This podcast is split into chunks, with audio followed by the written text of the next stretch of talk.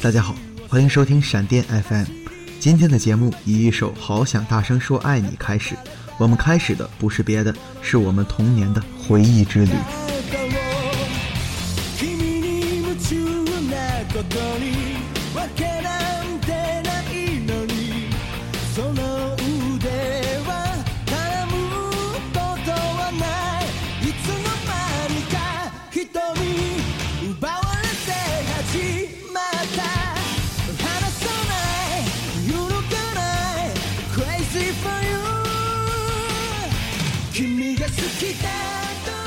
相信所有人都能记得《灌篮高手》片尾曲 MV 当中，樱木花道与赤木晴子隔着电车相望的场景，就是《灌篮高手》这部动漫在日本乃至全球掀起了一股篮球热。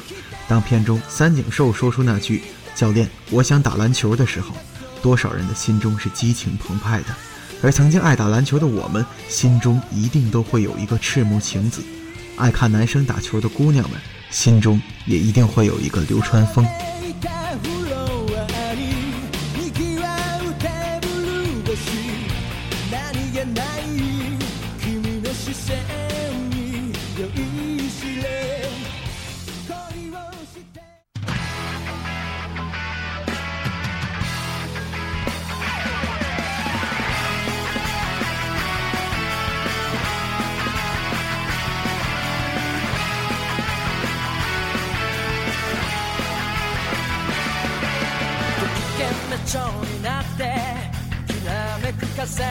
当天空当中的数码开始掉落，当神圣计划开始震动，当牙骨兽开始进化的时候，你有没有幻想过自己也是那被选召的孩子当中的其中一员呢？数码宝贝承载了我们太多的回忆。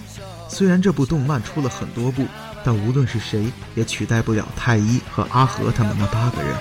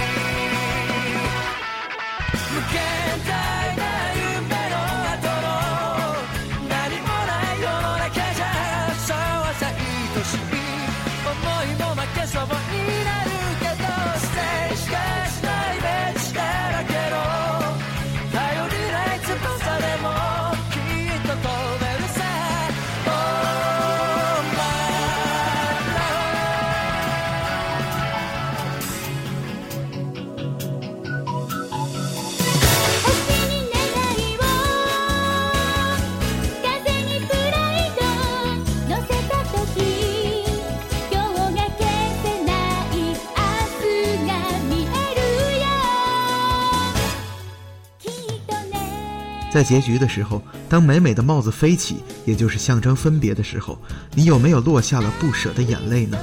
这部动漫也将在二零一五年推出第一部的续集，让我们一起期待这部童年的惊世之作。